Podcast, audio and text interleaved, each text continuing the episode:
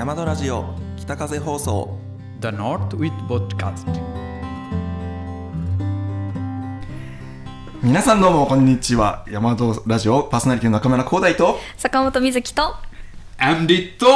木浦雄一です。お送りす。おかりなさい。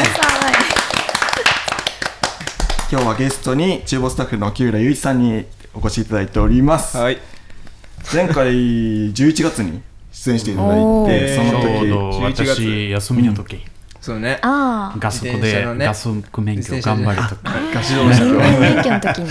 そうですね、なのでもうここのトークは初めて、うん、ラジオで皆様にうん初めてお見せするのは話しますね初めてどれくらい盛り上がるのか楽しみですよね。はい。はじめまして。初めてはじめましてゆうさんはあの前回次出る時は1000回放送で森のカラオケのあ、1000回だっけ？企画で出るよっていう話。森のカラオケ。あ1万回でしたっけ？1万回。一万回ななんですがまあ今お料理の食材の紹介が はい。続いてるので急遽お願いして出ていただきました。はい。今日たくさん厨房の話、料理の話、ぜひ、あ大和のメンジッシュとかもお話ししたいなと思います、ね。はい。よろしくお願いします。よろしくお願いします。よろしくお願いします。じゃあさて、少しラジオ紹介いきます、はいさて、このラジオは岩手西和賀町に源泉かけ流し、山戸がお送りする源泉かけ流しウェブラジオでございます。ラジオの中で動画、写真や流れる場合もございます。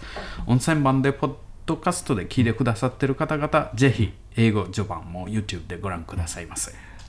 まあ前回も短角牛の闘牛の映像が流れたりとか結構迫力満点でしたのではい。はい結構前回ご覧になりました？なん、まあ、あ竹谷さんのその動画の分だけ言いました。そこね。あそこだしてはい。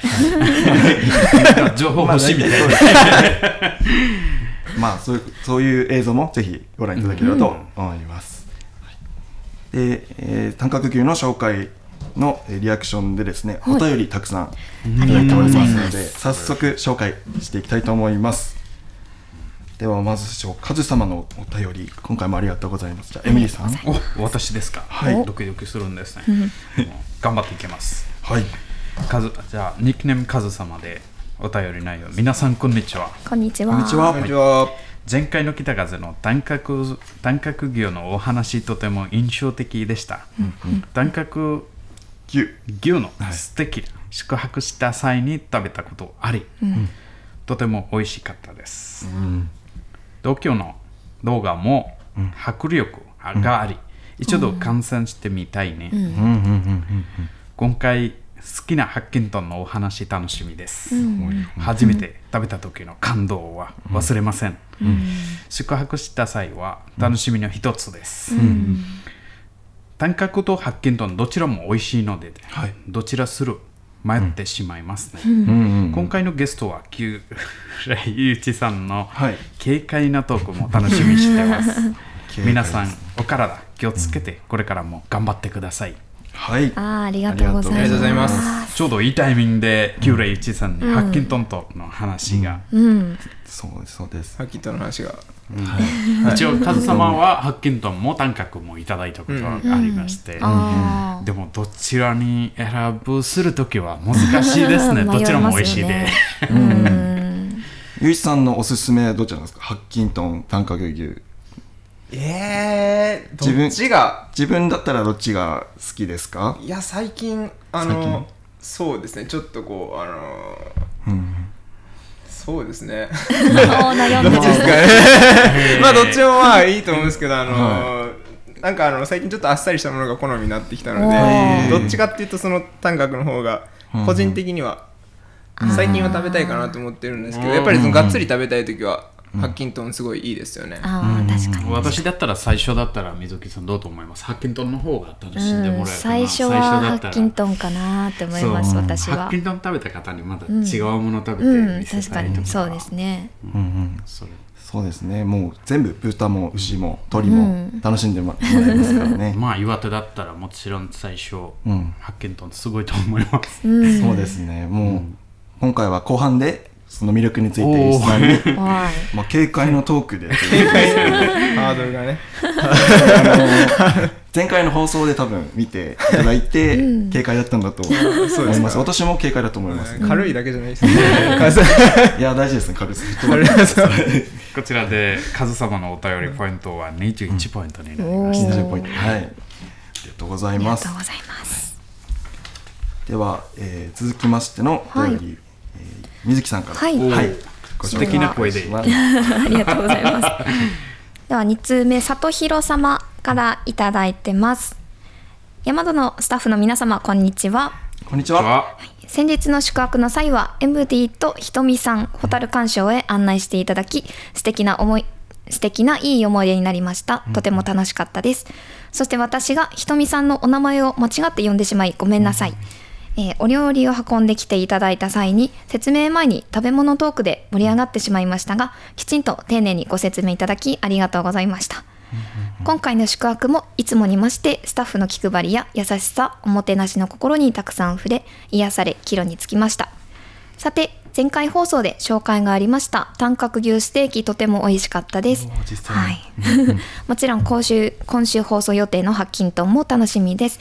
放送を見ながら宿泊の余韻に浸りたいと思います。それでは皆様また山戸へ帰る日までお元気で。ありがとうございます、ありがとうございます。まあ、しっかりホタルも飛んでくれて見られたということで IMD さんとひとみさん、うん。やっぱり、えーひとみさんとゆめのさんの間違い。名前の間あ違い。あゆめのさん。そうですね、ん。二人の高さとか。あ身長が似てますね。身長が似てますね私もよくやっぱり。間違えます。えー私の奥さんもよく間違えてました誰がどれ。です。なのでまあその夢野さんという名前で、まあ、間違ってはなかったってことで夢野さんもとっても喜んでましたし、あうん、初心者マークも早く外したいってーそうですね。そうですね。ありましたね、うんまあ、あとは短角牛タイムリーに食べることができたと、うん。うんうん。よかった。私もホタル案内したんですけれども、私あまり少し元気じゃなかったんですね一応、えーと麻酔系の関係で。橋本さんがそれお話しして結構良かったんですね。健康診断の時の。麻酔が健康それ診断残ったみたいで自分が分からないうちに残って あまりうまくいかないと思うから。へ自分からごめんなさい。結構胃カメラで、ね、大変で、一応何もなかったんです。なかったの？よかった。ね。医者さんのその普通の状態でいろいろ調べるだけみたいな鈴木でした。何もなかったんです。あれあれのであの白いやつ。バリウム。バリウム。あれあれやってない？ああやってないかなカメラあのなんか入ってくる方か。ああカメラ入れて、うんなんかあー見れる。うん見たいだけで、ん。それでまあよかった何も。結構、我慢できなくなって、ね大変でそれで麻麻酔して、うん。でもその後麻酔の後次の日もちょっと初めての経験だからちょっと眠眠そうな感じ酔っ払ったんですね。うん ちょっと。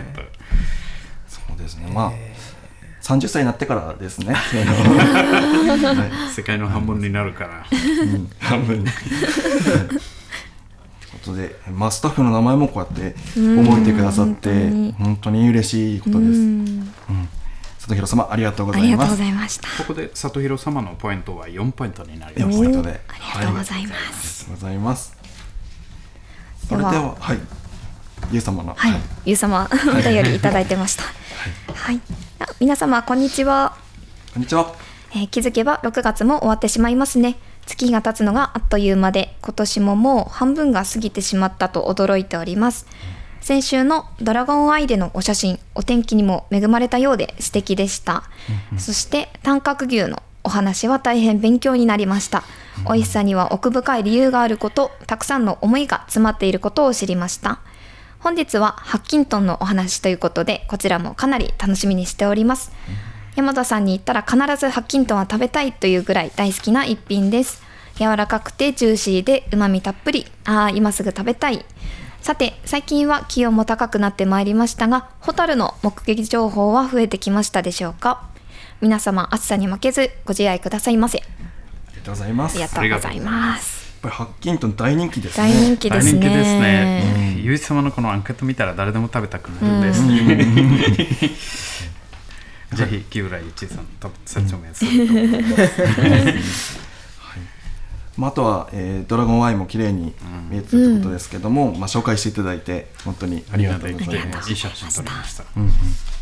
今は本当いい季節でうん。その他にもたくさん見頃の観光スポットがありますね、エミリーさんなんか先先週どちらに？えっ、と先週か一昨日ですね。うん一昨日一昨日はえっ、とさっき前回でお話ししたんですね。秋田の三郷のラベンダー？ラベンダー何種類ぐらいもあると思います？そちらで一応白いと紫色。まあいろいろ他バラなども飾ってきてる、一番綺麗はラベンダーですね。すごい綺麗でした。満開みたい今最近。多分来月の2週間ぐらい間ぐらい続けると思います。すごい素敵なところでした。ぜひ秋田とか岩手の周りの方々におすすめです。それ以外も、えっと多分これから道のああずさい道のどこかあずさい一ノ関で、昨一応去年中村光大さんとそこで結きましたね。構3時間4時間。終わ らないですねそのぐらい大きいえー、それでも全部見れなかったので全部見れそうなかったですかんですね、はい。そうです本当おすすめで、うん。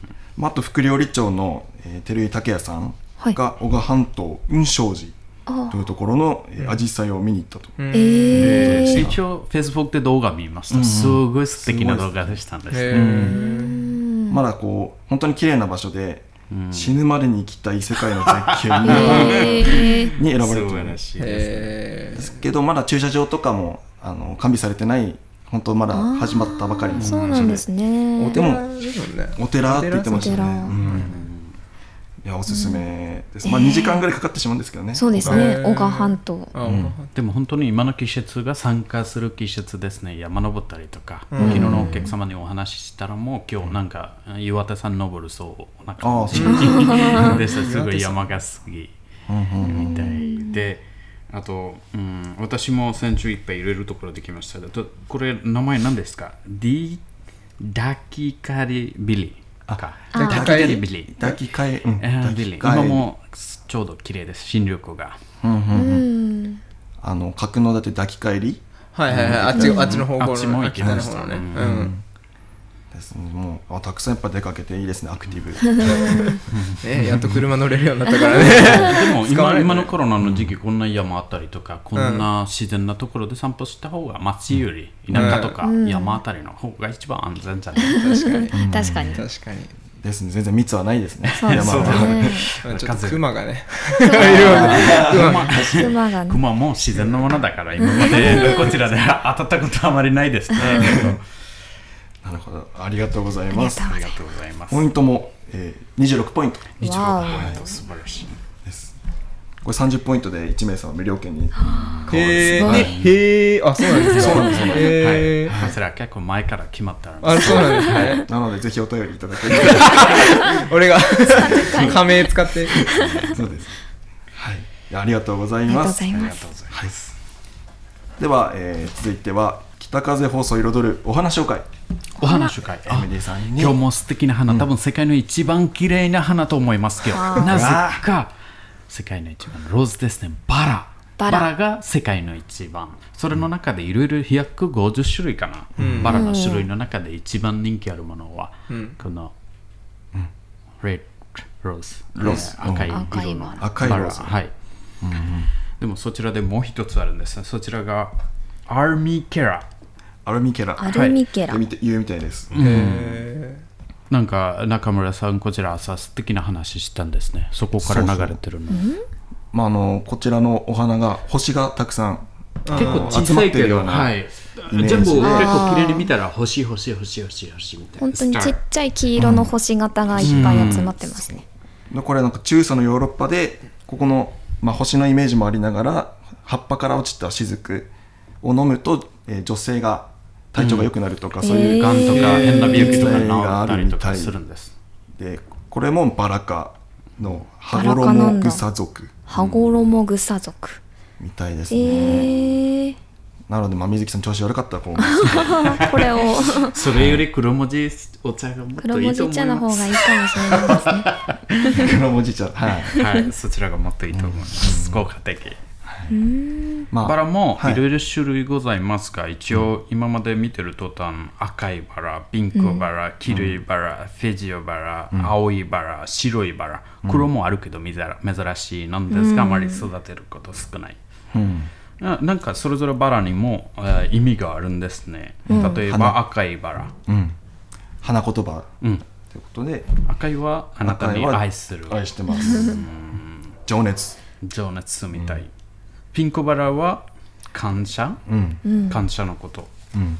と黄色いバラは、フレンドシップフレンドシップ友情。友私たちみたいそうそうたくさん黄色いバラ私でしょあとフェーズのバラは、全速成熟した愛。成熟したい、ほううんあるみたいです。はい。淡いバラは、えっと嫁の名。夢叶う。夢かなう、神の神の祝福。お。ー。神からありがたいみたい。ー。でいただく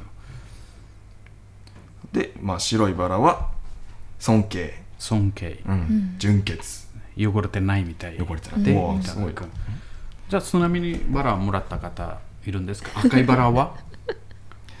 私はもらったことないです。もらったことないじゃなあいろいろ種類の中で黒いももらったことないから、黒もない。ですね黒い。えんはないですね。もらう方じゃないですね。もらう方じゃないか。プレゼントする方です。ああそうあか多分こちらですねもらおう。水木さんですね。えー、でも私もその演奏会とかの差し入れとかではもらったことありますけどなかなかあげるあげたりとか、普通の日常生活でもらうことはなかなかないですね、うん。まあそれくらい大事なシチュエーションでうん。プレゼントするお花ですね。エミリーさんあるんですか？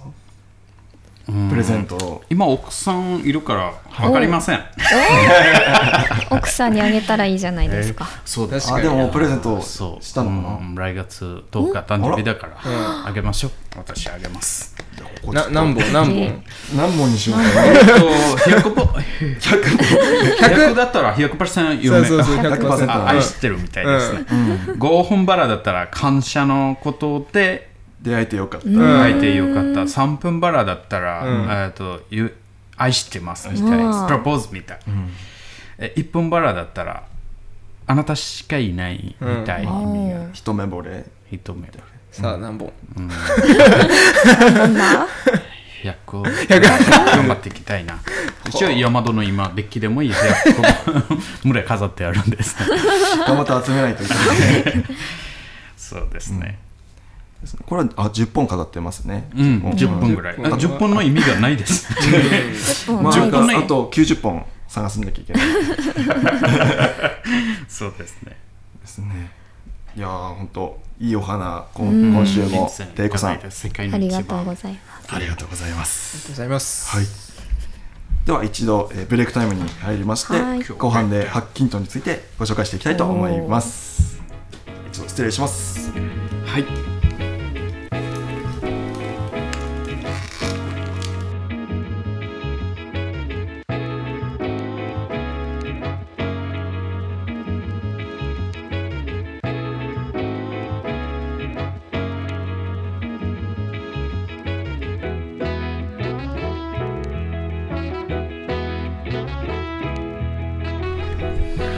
はい、皆さん戻りました。持ってきましたね。はい。では後半では、えーお待ちかねハッキントンについてご紹介したいと思います。まあ、前回5回放送から山田の食材紹介イワナだったり短角和牛、鈴木今回ハッキントン、うん。花巻市のブランド豚ということではゆういちさんから詳しく根掘り葉掘り聞いていきたいと思います。はいじゃあまずハッキントン。いはいこれは私気になったのはやっぱり山戸で採用している理由ですね、メイン実習か。うんうんうん。どうそうですね。ですか？質問的にそんな難しいではないと思います。いやここ一番大事です。いやまあまずその、まあ、岩手県で、まあ、あの近くのあの生産者の地元。そう、うん、花巻市でつくあの、育てられてるっていうことで、ん。あの使わせていただいてるっていうのがまず一つと、あとあのハッキントンっていう、まあ、名前？名前。が、まあ、あの宮沢賢治のあの童話の中から取られたっていう、まあ、あの名前の由来が宮沢賢治から来てるっていうこともあって、まあ、この宿も宮沢賢治由来のものがいろいろあるんですけれども、まあ、そういったあのストーリーとともに、はい、メインディッシュで使わせてもらってるというような形ですね。やっぱりストーリーなぜここでこの食材を使うかっていうのを大事大大事事にしてるのでねそれくらいの理由がちゃんとあると、うん。はい、名前はあのは、えー宮沢賢治の童話がはい。何でしたっけ？えー、とブランドン農学校の豚っていう、まあ、童話があるんですけど、まあ、その話自体はあのなんて言うんでしょうね。それほどこう豚とかこう食肉に対してこうポジティブな内容の話ではないんですけれども、まあ、その中の一節にあの、まあ、ハッキントンっていうのハッキンってついてるんですけどハッキンっていうのは、あのプラチナ。プラチナ。プラチナ。ね。プラチナですね。でみんなあの高校の時に科学やったの覚えてます？あの元素科学で何かと何かをこう化学結合したら何かしらまた新しい物質になるっていう時に触媒って言ってその化学反応をこうそ促進させるっていうかちょっとこう進みやすくするためにまあプラチナだったりだとかまあいろいろ使える元素はあるんですけどそういうものを入れて化学反応を起こしやすくするのがまああのプラチナっていうのがすごいその強い触媒なんですけども、でその宮沢賢治ってあの、まあ、俺の大学のあの先輩なんですけどその農学部系の,、あの科学とかをこうやってた人だったので、あの童話の中でその化学反応の触媒におけるこう発菌みたいな存在だっていうふうなことをこう豚に対して言ってなんでそういうふうに言ったかっていうとあの穀物とかさ草とかを食べてでお肉っていうそのものを生み出すじゃないですか。でその間のこう媒介になってるはあの豚はあの化学反応でいうところのあの触媒みたいなもんだよねっていうような例えであの童話の中で語ってるみたいで。ど。でそれで、まあ、そこからそのお名前を頂戴してハッキントンっていうふうな名前を付けたっていうことらしいですね。えー結構科学科学した話なんですね。そうです意外と。ねまああのびっくり。はい、農学部の人だったみたいなので、へーはい、学校のわかりやすい。先生ですよね確か宮沢賢治。ああそうですね。うん。宮沢賢治、水木さんも宮沢賢治に気になって最近宮沢賢治の銀河とかもやってるんですね。でますね。やっぱり。宮沢賢治さんの後輩。後輩です。はい、うんよろしくお願いします。後輩です。はい後輩です。後輩ですまあ、ハッキントンという呼び方とあとプラチナポークとかはい。も呼ばれてるんで、これはどっちでもいいんですか、そうですね。もともとそのプラチナポークで名前は登録したかったらしいんですけどもその名前登録するときにその先に誰かが登録してたら使えないっていうのがあって、でその時にプラチナポークは使えなかったんで、まあ、ハッキントンにしたらしいんですけどもなんかプラチナポークっていう風なこうなんて言うんでしょうね。名前で呼んでたらなんかいつの間にかその商標登録でも使えるようになってたらしくて、まあ、今はそのどっちがどっちっていうようなそのこう差はなくて。例えばこう洋食だったらなんかプラチナポークって言ってもらったらいいしなんか和食だったらハッキントンって言ってもらってもいいしみたいな。それぐらいのまあ緩い感じって言ったらあれなんですけれどもそれぐらいの感じらしいですね。はい。やっぱり日本全体から来てるお客様の方々も、ハッキントンの名前でも、あこのハッキントンですね、うんうん。とか岩手に花巻の、うん。すごい入ってたのですね、日本全体か大阪のお客様も同じ話してうる、ーん。あ知ってるんだ大阪の人がね。え結構一応、あうん、ゆちさんも大阪の出身ですね、ー大阪じゃない大阪の近くね。近く。でも近くね。岩手で長いだから、岩手のハーフですね。は 私もどんどん岩手のハーフ。はい。地元の西和賀町。私の子供生まれたら西和賀の出身になるから。そうね。面白い、うん。日本語喋れるようになるもんね。ではまあハッキントン自体の、はい。えーその飼育している高原製獏さんはい。に見学にそうですね。ゆいさん実際行ったということで、はい。まあちょっと難しくなるかもしれないですけど品種はい。をすごく簡単にご説明していただきたい、品種はですね、まあ、ざっくり言うと三元豚っていうその品3種類の豚が掛け合わされたっていう品種なんですけども、まあ、そうだな人間で言うと、えーお父おお父さんが、例えばこうイタリア人とバングラディッシュ人のハーフで、うん。お母さんが日本人だったらそのお父さんとお母さんから生まれてくる人はなんかイタリアとバングラディッシュと日本人のハーフじゃない。これが三元豚わかる三種類人入ってるでしょ、でも日本の有名なモデルさん、え何ですか、えーモデルさん。あローラねローラでしょ。ローラ。バングラ。デシュお父さんロシアのおあそうそう母さそうそう。んそうロジャは日本人、それで三角ハープになって。そうそれそれが三三種類入ってるから、まあ、豚で言ったらそれが三元豚っていう、まあ、そんな感じの品種。わかりやすい。すごいですね。ですねわかりやすい。はい。でまあその種類がお父さんがまあバークシャーっていうバークシャーバークシャー種バークで強い名前ですね。はい、お母さんはランドレースと大ヨークシャーっていう、大ヨークシャー、はい。もっと強くなりました。を掛け合わされてますね、うんうん。はい。おなるほど三元豚。はい、そうですね。三元豚。はい。なるほどなるほど。じゃあこれはエミリーさんも気になってました。オスメス？おすすめです、うん。山戸に男性の分か女性の分かどっちが出してるんですか、その、まあ、お酢って結構その大きくなったらそのお酢っぽい香りがついてしまうというかちょっとこう臭みがついてしまうので豚に関してもその幼い間にその虚勢をしてそのお酢っぽい匂いっていうのを消すことをしてるんですよね。だからそのオスとメスでそれほどその肉質だとか香りとかっていうのに大きな差がないらしくてそのどちらの性別のお肉かっていうのは特にそのこう分けてるわけではないっていうお話でしたね。はい。なるほどなるほど。でメスの方のお肉の方が絶対いいかって言われたらなんかそういうわけでもないらしくてメスは結構ストレスに弱いらしくてああのー結構個体差があるらしいんですよね、はい、だからそのトータルで平均すると、まあ、オスとメスで大体同じぐらいの品質になるらしい、えー。じゃあ味的にあんまりあんま変わらない。あまり変わらない、まあ、平均を取ると大体同じぐらいらしいです、じゃあ私今まで考えたところ間違いですね。結構お客様おかわりするところ女性の分かなと思って。味的にあまり変わらないです。薄めです、うんすごいな、うんうん。そうね。ああとはその育て方も違ったりするんです？育て方そうですね。うん。あのーまあまずこだわっているのが食べ物と水？うん。水。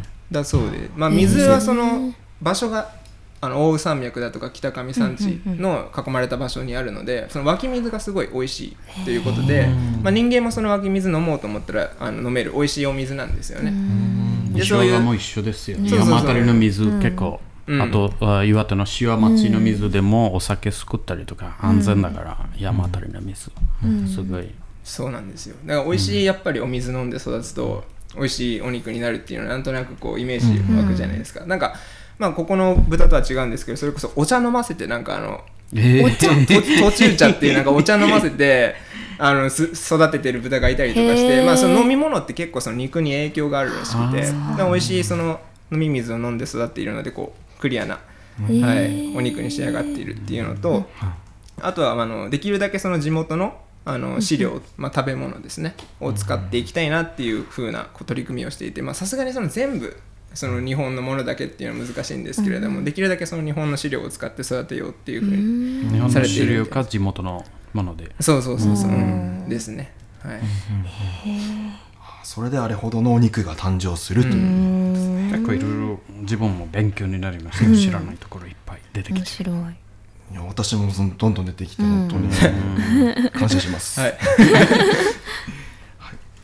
あとよくこうお客様にご説明する時も、はい。あの豚の等級あ格付けの話が個人的に面白いなと思ってるんですけども、あこれについて、うんそうですね、まあ、前もしかしたらあの牛の回でもお話しされたかもしれないんですけど、あの今のその肉の等級の付け方って、まあ、牛だったらもう油がめちゃくちゃ入ってるっていうことが良いっていうふうにされてる等級だったりするので、なんか油があんまりないその単角牛っていうのはその等級で言ったらこうなんて言うんだろうランクが低くなってしまったりとかするんですけどそれと、まあ、ハッキントンに関しても一緒で、あの豚の場合はそのブドマリって言ってその体に対してどれぐらいのその肉がついてるかとかっていうのが重要になったりするんですけど、そのハッキントンに関しては結構そのゆっくりじっくり時間をかけて育てられているっていうこう特徴があるのでそのロース芯まあそのロースの芯とかっていうのが結構ちっちゃくなったりするんですよね。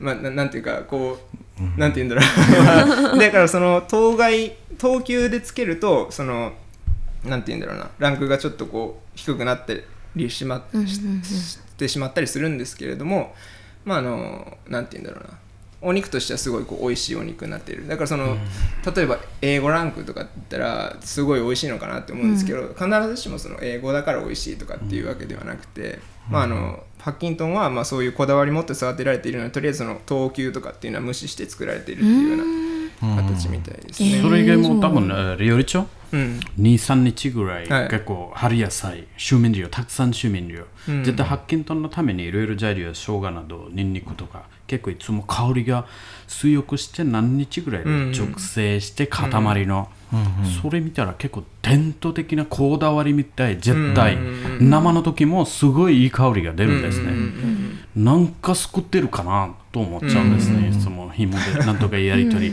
それでお客様がもっと美味しくなるんじゃないかな、その後の、これマジックみたい本当にやり取りが、そういう手間がもう、うんちゃんすと美味しさにごいですね。結構朝からずうんっと料理長いろいろいろいろやって、この塊作って、たくさん塊熟成して、しっかり味見仲間でするのが一番大事かな、自分たちもカレー作る時そういうふうにしてるから、カレー、ああそうそれなんだ。発見と見る時も、うん、あーあ私すごいのカレーとね。頑張ってるなあー一緒ね。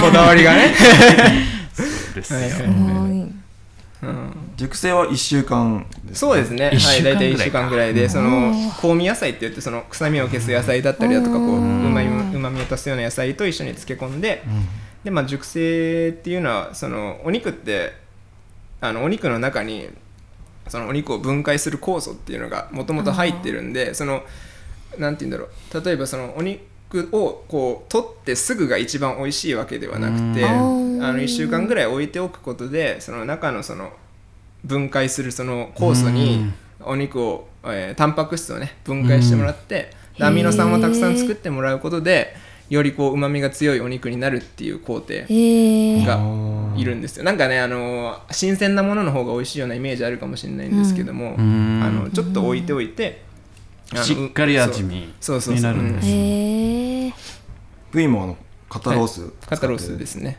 はい。これもしっかり理由が。肩ロースまあ理由理由まあそうですね。あのーまあ切り分けのことだったりとかそのまあこうなんていうんですかね。ロープでこう結んでね、あの成形して作ってるんですけれども使いやすいということで肩ロース使用してます、うん。これはまあお客様にちょっとサンプルをお見せして今は、あ昔はゆういちさんとかが出てああそうですね。昔の方が綺麗でしたんですね、うん。料理長とか、厨房の方スタッフお客様の前行ってお客様の好きな厚さお客様の前カットして好きなようにソースつけて盛り上げして、うん。うんうんうんでもどうしてもこんな時代今コロナの時代で世界1年半ぐらい、なかなかできない。それで私たち見本にしてお客様におすすめ通り中でカットするみたいな、でも前の方がもっと面白かった。ですそうですまあねまあねあの頃よかったな、いつになったらねできるかわかんないですけどね、ねうん。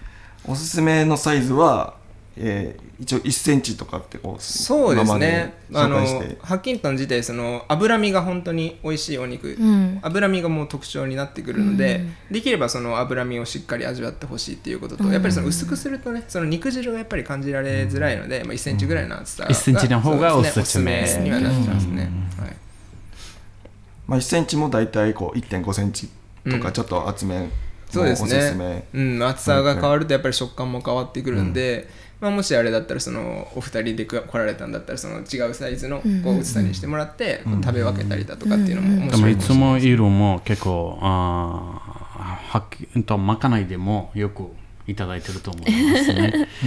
いつたまにね。も厚さ1センチぐらいの厚さうん。まかない。そう、まあ、ソースもワインソースだったり、はい。ままかないだとわさび醤油とか、ああそうですね。美味しい。はい。じゃあいいえーあとまあわ個人的にマスタードつけてみたりとか。バニラカウダでも食べる方。見たことある。そうですね。うん。で、まあ、通常のフルコースメインだと 80g ぐらいなのが、やっぱヤマロだと、まあ、150g 150とかあるんじゃないかって、ん。かなり、うん、ドンとそうですね。したメインですよね。うん。うんまあ、おかわりもできるので1枚ずつ楽しんでいただくっていうのもなかなかおすすめです、うんはい。まあ、その他にもハッキートン使ったお料理パイ包みだったりスペアリブだったり、そうですね。朝食ではベーコンはい。うんソーセージたまにソーセージ生ハム。うんあとな、まあ、生ハムな生ハムとかね、まあ、もっともっと紹介したいですけども、まあ、たまに結構どうしてもしゃぶしゃぶぐらいも出たりするんです。しゃぶしゃぶうん。あー珍しい。たまにどうしても鶏肉食べない方にちょっとしゃぶしゃぶの方が楽しいかな、それもある。うん。たまにね。たまにたまにね。たまにね。うん。ちょうん、そうです。直近で来ていただいたお客様とか、うん。うんスペシャルなお料理をご用意してますね、うん。まあもっともっとね盛り上がっていったんですが お時間をしているということで、えー今回水木さんのお知らせも、えーどうでしょう？坂本さんからお知らせ採用担当でね。ないでしょうか？えっとまた後ほどということで。忙しいですね、い、つも採用担当でいろいろ、まあ結構オンラインで最近結構ウェブでもインターネットでうん。面接とかいろいろはい。最近結構たくさんの学生さんに来てもらって、うん。私も本当雑談みたいな感じでウェブ面接させていただいてるので。新人担当でもはい。忙しいですね。まあ、インスタグラムもまかない毎日、そうですね。ですね。はい。まあ、まかない総選挙もいずれ復活できたらとはい。思ってますね。まかないさんも楽しみに見ていただければと思います、はい、それでは、えー今週もご視聴ありがとうございました。ありがとうございました。はい。まあ、登録者数500人目指して、はい再生回数あ再生は1万回目指してはい頑張っていきたいと思います。なるなる、いつでもなる。ですかね、です。はい。で来週、えー収録予定は7月7日。7月七夕だ七夕が来ますね。七夕。七夕、去年楽しかったんですね。竹もらってね。竹 竹もらうとき、やっぱりそれで、かもしかも近いで見えます。あれか今回もどこからいい竹もらって今回ももっと楽しみに、やっぱりいや去年七夕にあコロナがやめてなくなってほしいとかけたんです今回2番目をお願いしたいなと思います、ですね。いただける立派な竹でまた はい。七夕をしましょう。それでは今週もありがとうございました。ありがとうございました。ありがとうございましたラジオは私中村光大と坂本瑞希とアンジーと木浦雄一でした。バイ。バイバイ